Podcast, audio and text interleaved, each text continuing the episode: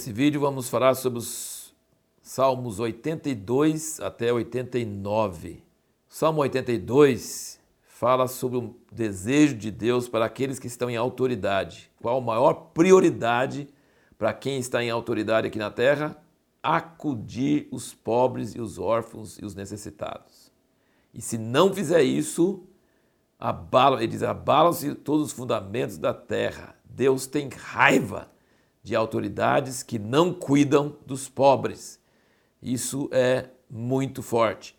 Atender os lobbies dos ímpios é abominável. E isso acontece com governos da direita e da esquerda. Quando o homem está no poder, ele presta atenção para os lobbies dos ímpios, que não têm desejo de ajudar os pobres, mas os os, as autoridades deveriam ajudar os pobres. O Salmo 83 diz o seguinte: Ó oh Deus, não guarde silêncio, não te cales, nem fiques impassível, ó Deus. Pois eis que teus inimigos se alvoroçam e os que te odeiam levantam a cabeça. Astutamente formam conselhos contra o teu povo e conspiram contra os teus protegidos.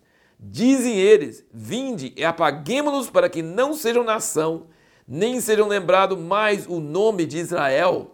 Isso é a chave do antissemitismo. O antissemitismo odeia Israel e querer apagar ele do mapa para que não seja nação e não seja lembrado mais o nome de Israel. É contra Deus. E como Deus eles não podem atingir, eles querem ser contra o povo dele que carrega o nome dele. Israel não pode existir mais. Quantas gerações isso tem perdurado? Até hoje, mesmo depois do Holocausto, o antissemitismo está forte no mundo. Coisa impressionante, coisa impressionante. Se você medita sobre a história, e aqui nesse salmo ele fala sobre a vitória sobre Midian, o que, que Deus fez com eles e tal, você meditar sobre a história dá combustível para as orações de hoje. Esse salmo aqui teve combustível. Qual combustível? Foi lembrar da história. Os salmos de Asaf têm esse perfil. Eles lembram da história e isso dá combustível para a oração de hoje. Fala muito, agora nós voltamos a ter vários salmos dos filhos de Corá, como nós tivemos antes. Fala muito sobre o tabernáculo, o altar, né? até o Andorinha encontrou casa, é, uma música bem conhecida no Brasil, junto aos teus altares, bem-aventurados que habitam na tua casa. Né? É, fala, eles gostam muito de falar sobre a casa de Deus. E não podia deixar de ser, gente, você precisa ler esse livro, Recede. Você não leu, leia, para poder entender os Salmos. Quer ver? No Salmo 85 tem duas menções disso, versículo 7 e o versículo 10. Salmos 85. E o Salmo 86 tem três, 5, 13 e 15. O Salmo 88, 11. E o Salmo 89, que nós vamos entrar um pouquinho mais, tem um, dois, três, quatro, cinco, seis, sete vezes fala, sete vezes usa a palavra recede. No versículo 1, 2, 14, 24, 28, 33 e 49. É muita coisa. Recede é a base e recede é a misericórdia duradoura e fiel de Deus. Deus é bom e a sua misericórdia dura para sempre. Isso é um princípio que nos eleva e nos tira do lamaçal. Antes de comentar um pouco mais sobre o 89, o 86, versículo 9, fala o seguinte: Todas as nações que fizeste virão e se prostrarão diante de ti, Senhor, e glorificarão o teu nome. Isso não aconteceu. E a palavra de Deus tem que acontecer. E isso vai acontecer. Sabe quando isso vai acontecer? No milênio. Depois que Jesus voltar, tem mil anos onde todas as nações que fizeste virão e se prostrarão diante de ti, Senhor, e glorificarão o teu nome. Toda palavra de Deus registrada na Bíblia tem que se cumprir. É necessário que se cumpra. Por isso que a gente sabe que o milênio certamente acontecerá. O Salmo 88, preste bem atenção. Se você está deprimido, não sei se eu indico para você não ler ou indico para você ler. Fico na dúvida. De qualquer forma, é, sal, é o salmo mais deprimente da Bíblia. Ele não tem um lugar que fala positivamente. É só deprê, direto. Ele fala que clama direto, que Deus não escuta ele, que apartou dele os conhecidos, fez eles abomináveis para eles, meus olhos desfalecem por causa da aflição. E depois ele pergunta: será que a seu recede vai ser anunciado na sepultura? Clamo a ti de madrugada, clamo, porque me rejeita, estou aflito. E no último versículo, em vez de terminar numa nota boa, ele fala: Apartaste de mim amigos e companheiros, meus conhecidos se acham nas trevas.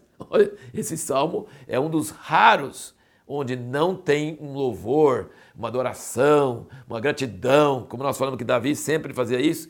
Aqui os filhos de Corá escreveram um salmo só deprê, só desanimado. Mas sabe qual a coisa? É a pergunta que nós fizemos no último vídeo. Por que, que às vezes é bom expressar depressão e desânimo a Deus? Porque o único, às vezes, o único pontinho de luz, de alegria em nossas vidas é que nós estamos falando com Deus. Você guardar tudo dentro de você dá úlcera. Você desabafar libera. Você expressar, você sabe, conjurar e ficar assim arrancando cabelo e ficar assim e expressando e, e poeticamente falando, é a melhor terapia que existe. Mas não está falando para um psicólogo, você está falando para Deus. Então, apesar de não ter nenhum pensamento positivo aqui, nenhuma nota assim de fé, de alegria, mas ele está falando com Deus. Se você está falando com Deus, Deus está ouvindo. E Deus entende sua situação. E Deus sabe o que você está sentindo. E Deus vai te socorrer. Mas você não precisa ser, ter aquela fé falsa, sabe? Você não precisa fazer de conta que tem fé. Você não precisa, é, sabe, fazer ginástica mental para tentar crer. Não, expressa para Deus tudo que está sentindo. E Deus está ouvindo, e Deus vai te atender, e Deus vai ouvir. Então isso é maravilhoso. Por isso a resposta é: ajuda sim expressar com sinceridade os seus sentimentos a Deus, seu clamor a Deus. Agora nós vamos terminar falando sobre o Salmo 89. E o Salmo 89 não é nem dos filhos de Corá, nem de Asaf, é de Etan. Nem sei quem é. Mas ele fala, nós já comentamos que ele fala mais de sete vezes a palavra recede, misericórdia de Deus. Ele fala que Deus jurou para Davi, jurou que Deus não ia retirar a misericórdia dele, o recede dele, como tirou de Saul, de seus filhos de Saul, que ele ia, independente se os filhos de Davi servissem a Deus ou não, Deus nunca, e, e, ele, e ele fala aqui, a gente não vê isso lá em Samuel, ele fala no versículo 4, estabelecerei para sempre a tua descendência, firmarei o teu trono por todas as gerações. É, sim, depois você vai ver que enquanto tiver sol, enquanto tiver lua, é, ele fala sobre essa aliança que Deus fez com Davi, e aí ele fala, mas Deus, Está valendo, não, viu? O senhor falou, mas não está acontecendo, não. Com Zedequias, que foi o último rei da linhagem de Davi, acabou, ó. Nunca mais sentou um filho de Davi no trono. E onde fica a promessa de Deus? E onde fica o que Deus jurou para Davi? E onde fica o recede de Deus que ele falou: Eu nunca vou deixar de ter misericórdia e nunca vou deixar de ter um descendente seu no trono? Ele fala no versículo 39: Desprezaste a aliança feita com teu servo, profanaste sua coroa, arrojando-a por terra. Todo mundo está olhando para a sua cidade, é uma vergonha. E aí vem o, o versículo 46. Até quando, Senhor? Esconder-te-ás para sempre? Até quando arderá a tua ira como fogo? Mas sabe o que acontece com o salmista? Ele não está dizendo, Deus, porque o Senhor não cumpriu, porque eu estou vendo toda essa desgraça acontecendo, eu não creio que o Senhor é bom. Não, ele está falando, o Senhor é bom. E a sua fidelidade, o seu recede dura para sempre. Então, até quando? Que hora que o Senhor vai fazer isso? E então lembre de uma coisa, terminando sobre esse assunto. Lembre, Deus nunca vai falhar. Ele nunca vai deixar de cumprir sua palavra. Mas ele não vai cumprir do nosso jeito. Ele vai cumprir do jeito dele. Então Jesus vai ser o filho de Davi que vai reinar eternamente. Mas isso as pessoas nessa época não sabiam, né? E muitas vezes pensam, mas Deus falhou, Deus não vai cumprir. Vai cumprir. É uma aliança, é um juramento, ele vai cumprir. No próximo vídeo, nós vamos responder a pergunta: o que, que significa a oração de Moisés?